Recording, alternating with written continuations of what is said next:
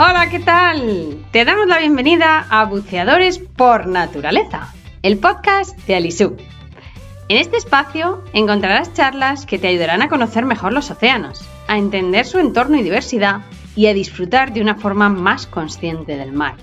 Para ello, nos vamos a sumergir entre contenidos de mucho valor de la mano de grandes profesionales y apasionados de lo que más nos gusta hacer, bucear.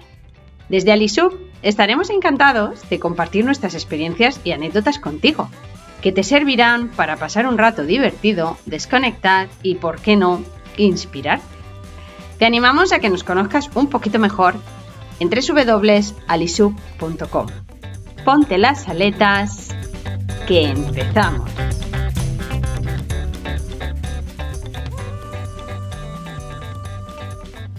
Bueno, pues empezamos este episodio de podcast con, un invitado que vive con propósito. Él es Álvaro Nil, el biciclown. Hola Álvaro, ¿qué tal? Hello, good afternoon. Eh, buenas tardes. Muchas, muchas gracias, muchas gracias por este ratito que nos regalas. Es un auténtico gustazo, un auténtico placer y para los pocos oyentes que no te conozcan, pues bueno, cuéntales, cuéntales quién eres. Ah, bueno, yo creo que la mayoría no me conoce. Soy Álvaro Neil, el BC Clown, y hablo así porque me da la gana. Soy de Asturias y he estado muchos años trabajando, eh, bueno, no tanto, solo cinco en una oficina, y entonces con 33, creo, la edad de Cristo, decidí dejar el trabajo y en vez de subirme a la cruz, me subí a una bicicleta a dar la vuelta al mundo y estuve como unos 15 años, ¿no? Viviendo encima de una bicicleta. De hecho, este mes de octubre pasado se han cumplido 20 años de, de vida nómada, 20 años de, desde que nació el, bueno, desde que nació Álvaro Nil, el biciclón, porque te digo una confesión en primicia, porque la gente no lo sabe. Yo no soy Álvaro Nil, en mi pasaporte yo era, eh, me, nacieron como Álvaro Anselmo, pero no me gustaba nada ese nombre, ligaba muy poco, la verdad, ¿no? O sea, imagínate una chica, hola, ¿qué tal? Hola, me llamo Carolina, tú Álvaro Anselmo, bueno, adiós. Entonces eh, decidí cambiarme de nombre, como Sara Montiel, y me llamo Álvaro Nil, y por eso en el 2001 nació Al Baronil, que es exactamente tal cual, Al Baronil, pero escrito en inglés Álvaro Neil parece mucho más tal. Y desde entonces, mucho más éxito. Hola, ¿qué tal? ¿Cómo estás? Me llamo Carolina y tú, Álvaro Neil. ¡Oh, qué guapo! ¡Y ah, para adelante! Amiga. Bueno, ¿y quién es Álvaro Nil? Cuéntanos. Pues, pues un chico que se subió a la bici y ha dado la vuelta al mundo haciendo espectáculos de payaso, ya la gente lo puede ver, que muy normal no soy, y de manera gratuita para la gente más humilde. Entonces terminé en el 2017. Eh, hay una cosa muy curiosa que yo empecé la vuelta al mundo el 19 de noviembre del 2004 y la acabé el 19 de noviembre del 2017. O sea, soy un tío circular como la rueda de una bicicleta. Y cuando la acabé, pues nada, escribí libros, he publicado ocho libros y bueno, después de haber estudiado la carrera de Derecho, quería seguir estudiando y ahora estoy estudiando la carrera de Filosofía, que no vale para nada, como, como, como todo en esta vida importante, no vale para nada, pero queda muy bien. Y cuando tú ahora vas a una discoteca y dices, hola, soy Álvaro O'Neill, estudio filosofía, ya es la pues leche. claro, ya es la repera. Ya es. es, eh, bueno, puedes conocer a, puedes conocer a Álvaro, a Álvaro Neil, el biciclown, lo puedes conocer mejor en su, porque le he dicho que nos abrevie mucho, porque, porque Álvaro es, habla mucho, habla mucho y muy bien, entonces le he dicho que tenía que abreviar un montón su introducción. Y bueno, thank you, thank you. Lo puedes conocer mejor en su página web www.biciclown.com y en su página de Instagram Biciclown, arroba Biciclown. Él muy bien ha dicho que ha escrito ocho libros, tiene ocho libros eh, ya publicados, tiene seis documentales y además ha creado el canal para viajeros de cicloturismo en Netflix. Entonces, eh, yo he puesto de título a este podcast, Vivir con propósito es dejar de soñar y ahora el oyente va a entender el por qué. Pero antes, eh, Álvaro pasó por Alisú, pasó por Alisú porque, bueno, le apetecía probar la apnea, quería saber qué era eso de la apnea, ya después de pasar tantos años en una bici, dijo, bueno, pues está en superficie y ahora quiero ver qué hay, ¿no? Debajo de la superficie. ¿Y cómo, cómo fue esa experiencia para, ti, esa experiencia en Alisú? Bueno, he de decir que fue una experiencia alucinante que me dejó sin respiración. Fíjate. Fíjate, porque la apnea se trata de eso, ¿no? De no respirar debajo del agua. Y la hice también porque yo pues, coincidí con uno de los, de los fundadores, directores y alma mater de Alisub, Alejandro, ¿no? Que estaba pedaleando por, creo que era por Albania, y coincidimos, y como él también es payaso, pues bueno, pues hay muchas eh, conexiones ahí. Y me dijo, tú, tú, tienes que hacer apnea, o sea, sería la leche que consiguieras hacer apnea con la bicicleta. Se complicó un poco, entonces dejamos la bici en, superficie y la hice sin bici.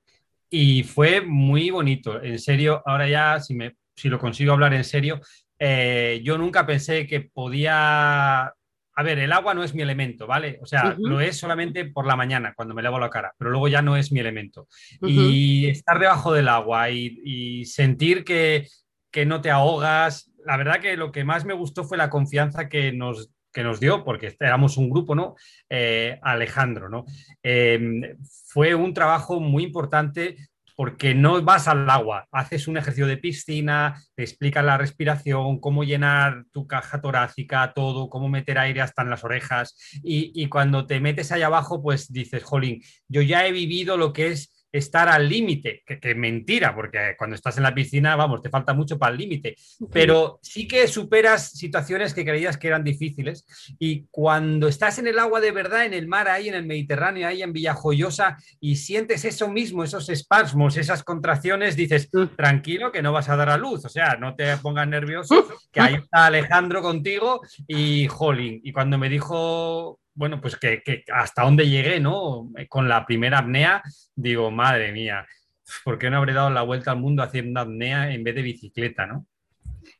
Sí, porque tú te lo... Mm, yo creo que esto viene un poco en la relación de, de vivir con propósito, ¿no? ¿Nos vas a explicar eso, eso de qué es vivir con propósito para ti, ¿no? Porque, porque una persona que, otra vez lo voy a repetir, vive con propósito, pues te propusiste hacer esa, experiencia en el mar, ese curso de apnea, esas prácticas de apnea, porque ¿cómo lo, cómo lo conseguiste? ¿no? El, ¿Qué es el vivir con propósito para ti, para incluso llegar a decir, yo quiero hacer apnea, ¿no? Después de tanto tiempo. ¿Por qué? ¿Qué filosofía te, lleva a ti a hacer eso?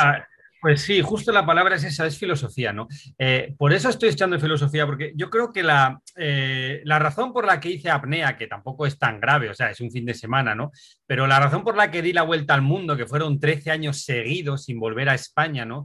Es, es el tener un motivo y eso es el propósito. El propósito es algo que te saca de adelante cuando tienes problemas. Cuando tienes problemas muchas veces tiras la toalla, pero si tienes un propósito buscas una solución. Y tener un propósito es como tener un ancla en el bote, es como tener un puerto en el que atracar el barco siempre. Cuando la vida nos va bien, no hace falta pensar cuál es tu propósito. Tu mujer te sonríe, te acaban de subir el sueldo, eh, tu hijo lo come todo, se duerme a las nueve, la vida es maravillosa. Pero cuando tu mujer te pone los cuernos o tú se los pones a ella, ¿vale? Pues la vida empieza a complicarse. Y es ahí donde dices, ¿cuál era mi propósito? ¿Por qué yo estoy con esta persona? Y ahí es donde un buen propósito te saca adelante de los problemas. Y para mí, eh, por eso he hecho un curso, ¿no? En mi página web se llama Vivir con propósito. Y digo, si tienes un por qué, encontrarás un cómo. Cuando en la vida tengas un problema, eh, olvídate, y fíjate lo que te voy a decir, olvídate de buscar soluciones, olvídate.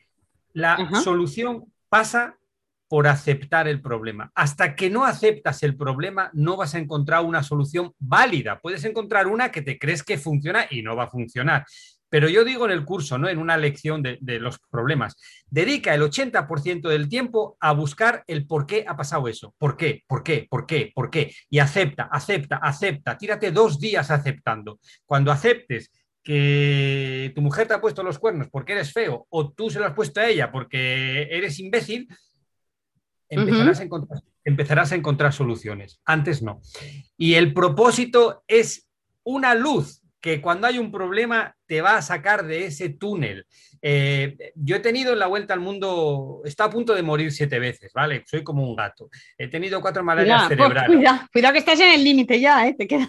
Sí, sí, no, la, la próxima es la buena, pues ya era hora, ¿no? Yo Estoy cansado.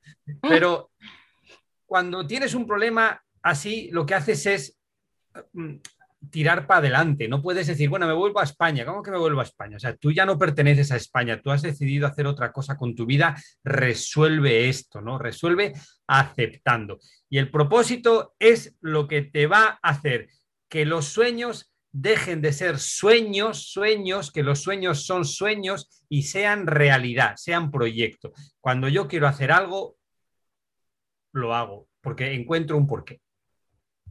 Ajá. Por eso, eh, yo creo que por eso, por ejemplo, en, en. Bueno, cuéntanos cuál ha sido, antes de irme a la siguiente pregunta, ¿cuál ha sido el último sueño que has vivido?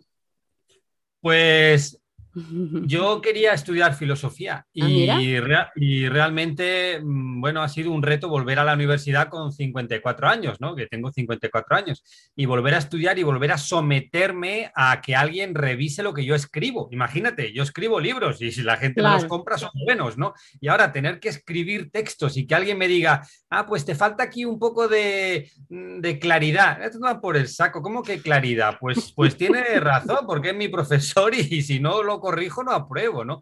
Y, y esa humildad me, me- me ha encantado decir, pues vuelvo a estudiar, vuelvo a que me califiquen.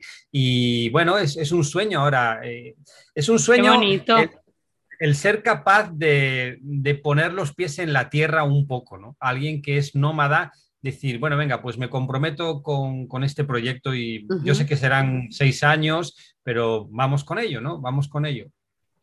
Qué bonito. Y ahora que hablas de, sueños, ¿no? Porque cuando vivimos, cuando vivimos con propósito, con un propósito, dejamos, entonces es como dejar de soñar, ¿no? Así lo, así lo tienes también en una frase súper chula que tienes en, en tu web y en, y en muchos de tus libros. Entonces, en Alisub, sobre todo Alejandro, Penélope y el resto de- del, del equipo, yo no porque estoy un poco, estoy un poco lejos, pero bueno, ellos se encargan de, de ayudar a, todo el mundo que, que pasa por Alisub, de ayudarles, de guiarles, de darles la mano para cumplir esos sueños azules, esos sueños salados que, que todos tenemos cuando hablamos de, de actividades relacionadas con el mar. Entonces, desde tu experiencia con, en el agua y desde la experiencia que tú tienes de vivir con un propósito en la vida, ¿qué le dirías al oyente para, para que viva sus sueños, para que viva sus sueños de una manera despierta, ¿no? Porque a veces, ah, es que voy a vivir un sueño, no, pero vivirlo, no soñarlo, ¿no? Como tú has dicho antes, porque los sueños yo creo que están para cumplirlos, ¿no? Bueno, eh, mucha gente los sueños están para fantasear y los sueños sí, los tienen para fantasear y para escapar de una realidad. Mm. Y una vez que se evaden a ese mundo de sueños, se recargan de oxígeno, como el que sube el Everest con oxígeno artificial, chupa del oxígeno, que es el sueño. Ay, qué bonito sería ir a bucear, ¿verdad, Martín? Sí, Luisa. Eh, bueno, venga, vamos a trabajar, ¿no? Y ya está, han chupado, se han evadido y han vuelto. Los sueños, yo lo digo en el curso y en el, eh, lo digo así, ¿no? No los vas a cumplir si no les pones fecha. O sea, no es yo un día quiero, no. Yo dije el 19 de noviembre del 2004 a las 10 de la mañana, yo doy la vuelta al mundo, empiezo a dar la vuelta al mundo. ¿Y tú crees que yo estaba preparado ese día? Para No. nada. La bicicleta la tuve que cambiar a la semana. Pero hay que empezar. El primer paso es un tópico, pero es verdad, es el más difícil. Yo cuando miro para atrás y me dicen, ¿qué fue lo más difícil de la vuelta al mundo, Álvaro? Las cuatro malarias, eh, la chica aquella que te rompió el corazón, la bici rota. No, fue tomar la decisión de salir de la zona de confort, de renunciar a una pensión, a un trabajo fijo, de decir, yo vuelvo a España, no tengo casa, no tengo dinero, no tengo pensión de jubilación, ¿de qué voy a vivir? ¿Dónde voy a vivir? ¿De qué voy a comer? Pero son preguntas del futuro, no del presente. Y cuando uno vive en el presente, Sí. comprende que esas preguntas son las voces del miedo. Y, y yo digo a la gente, el miedo cuando lo miras de frente desaparece, pero si vives con temor ocurrirá lo que temes. Eh, el miedo se, Mm. se trabaja, no es decir, tú eres un chico valiente, no, yo soy un chico que he trabajado mis miedos, no soy un chico valiente, y soy un chico que conoce sus limitaciones. Yo Mm. no voy a subir el Everest, y el que ha subido el Everest no va a dar la vuelta al mundo en bicicleta, y yo no voy a batir el récord del mundo de apnea, de, ¿cómo era? Lázaro era, o Lozano, ¿no? Miguel Lozano. Miguel creo Lozano, Miguel Lozano. Exactamente. Pues no, que esté tranquilo. Ya, Miguel, que escuchas este podcast, tranquilo, que no, que no te lo voy a quitar. Pero cada uno tiene que saber sus aptitudes en la vida y la mía es comunicar, inspirar a las personas. Yo sé que eso lo hago bien porque me llegan testimonios, no porque yo me lo crea. Y digo, pues voy a por ello, voy a hacer lo que sé. Una vez que descubres en la vida tus talentos, tienes que ponerlos en práctica y se Sí. acabó. Yo no he venido, Silvia, a esta vida a ganar dinero, lo tengo, cla- lo tengo clarísimo. Lo tengo clarísimo. No he venido a beber champán, he, bebido, he venido a beber agua. Y, y me, y, y te digo que cuando está en el desierto, el agua era lo único que quería. No quería champán, quería agua. ¿vale? Claro. Y, ni- y no la pedía ni fría. Dame agua, me da igual.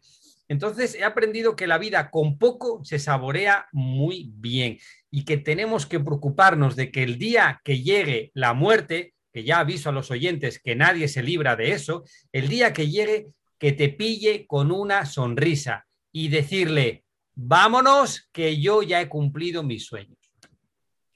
Claro, ay, qué bonito. Claro, es que ahí has dicho algo que, mm, mira que yo, a ver, tampoco te conozco tanto, pero bueno, he tenido, yo he tenido la suerte de, de conocerte en persona y de hablar contigo y yo le puedo decir al oyente que tú eres una persona que cuando, que cuando al hablar contigo los cinco sentidos están en esa conversación, están ahí, ¿no? Que pocas personas están realmente en el presente. Entonces, como tú has dicho ahora, hay que ponerles fecha a esos, a esos sueños, porque cuando las personas que hacemos, mm, no sé, vamos a llamar aventuras, ¿no? Tú has dado la vuelta al mundo en 14 años, ay, qué valiente eres, es que tú es que eres muy valiente, es que yo es que ya no puedo porque tengo una hipoteca o porque ciertas cosas, ¿no? Y al final la vida se nos pasa y, y- pensamos que somos inmortales y, y no, que aquí no nos quedamos ninguno. Entonces, bueno, eh, me gustaría, a mí me gustaría, ade- además de, de todas estas cosas que nos has contado, de los ocho libros que tienes, eh, claro, será muy difícil, será muy difícil. Yo sé que el que el- uno de los más vendidos, porque lo pone en tu página web, es el de Kilómetros de Sonrisas, ¿puede ser? Sí, porque lleva cuatro ediciones y ese narra el inicio, ¿no? Que es como decir, a ver, a ver cómo empezó este y a ver si consigo sacar alguna fórmula para mí, ¿no? Es ese. Pero un libro que a la gente le gusta mucho porque tiene como, es un libro de mesilla de noche, ¿sabes? Ese es el libro que siempre vuelves a leer.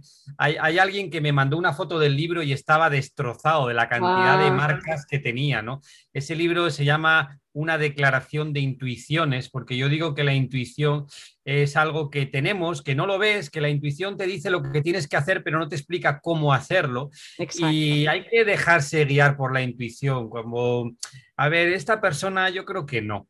Pues ya está, pues es que no. ¿Por qué? No lo sé, pero no. Este trabajo yo creo que no. ¿Por qué? No lo sé, pero no. Y ya está. Y a veces, a veces falla, ¿eh? A veces falla, pero bueno, pues muchas veces acierta. Entonces, entre la razón y la intuición, pues hay que bailar. Efectivamente, porque yo imagino que tú habrás seguido mucho tu intuición en esos 178.200, casi 200 kilómetros que hiciste en esos 14 años, ¿no? Imagino. Claro, ahí a mí me invitaban a dormir a casa personas que a veces digo, uy, Dios mío, ¿dónde me voy a meter? O, veía cosas y digo, madre mía, por ahí no.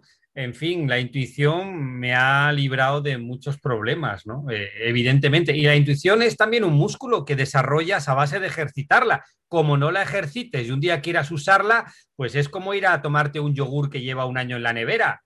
Te vas a enfermar. Así es, así es.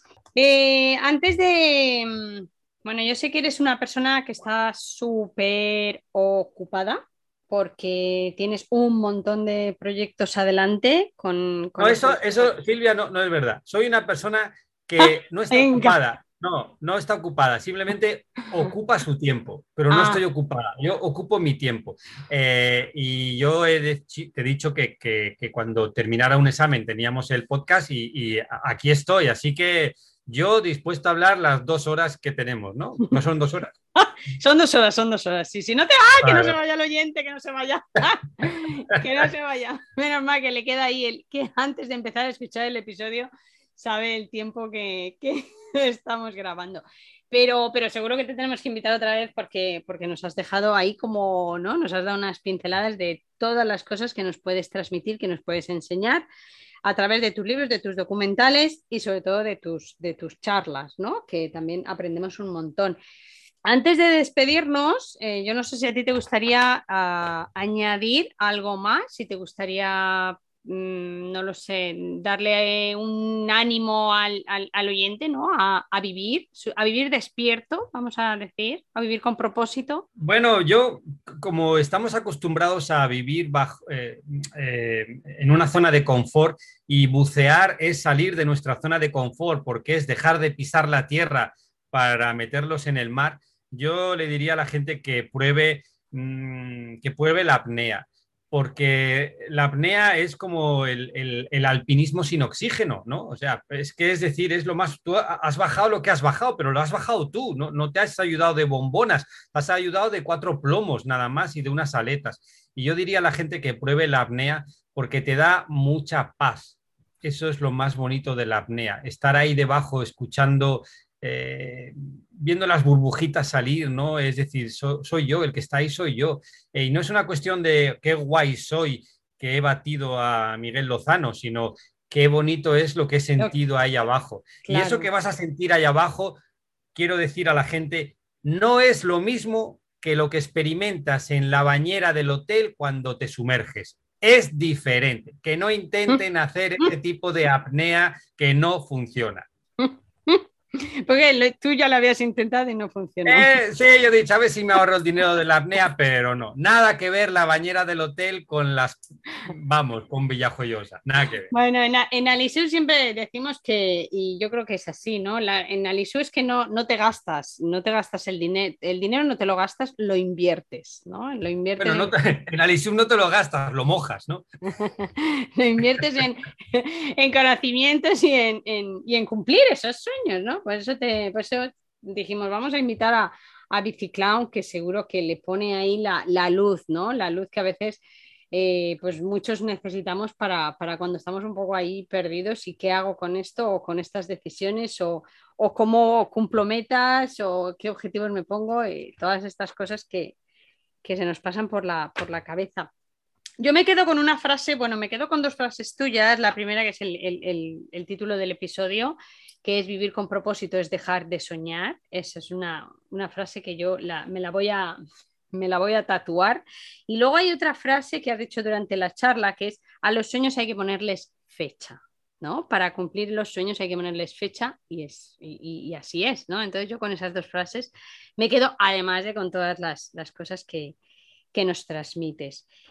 Pues muchas, muchas, muchas gracias por este ratito que nos has, que nos has regalado. Al, eh, gracias a ti, Álvaro. Gracias al oyente que, que nos ha dedicado también este ratito en escucharnos. Y te pueden seguir en, te pueden seguir, pueden apuntarse a tus cursos, tus libros, tus documentales en www.biciclown.com y en tu página de Instagram, arroba biciclown. Pues nada, que me quedo con ganas de darte un abrazo y espero que nos veamos pronto y que, que sigamos cumpliendo sueños. Muchas gracias, Silvia. Y la verdad que ojalá tengo ganas de volver a Lisub y será, creo que a abril pasaré por ahí. Así que en ¡Ah, abril. qué guay! ¡Qué guay! Quiero, quiero volver a hacer, quiero volver a hacer otro curso de apnea. Así que tengo ganas de ver a, a Pene y a Alejandro y al resto del equipo. Qué guay. Bueno, pues te mando un abrazo fuerte, fuerte, fuerte, fuerte, fuerte. Espero que te llegue y mil gracias, Álvaro, por todo. Gracias a ti y a los que escuchan. Hasta pronto. Glu, glu, glu, glu, glu, glu. Chao, gracias.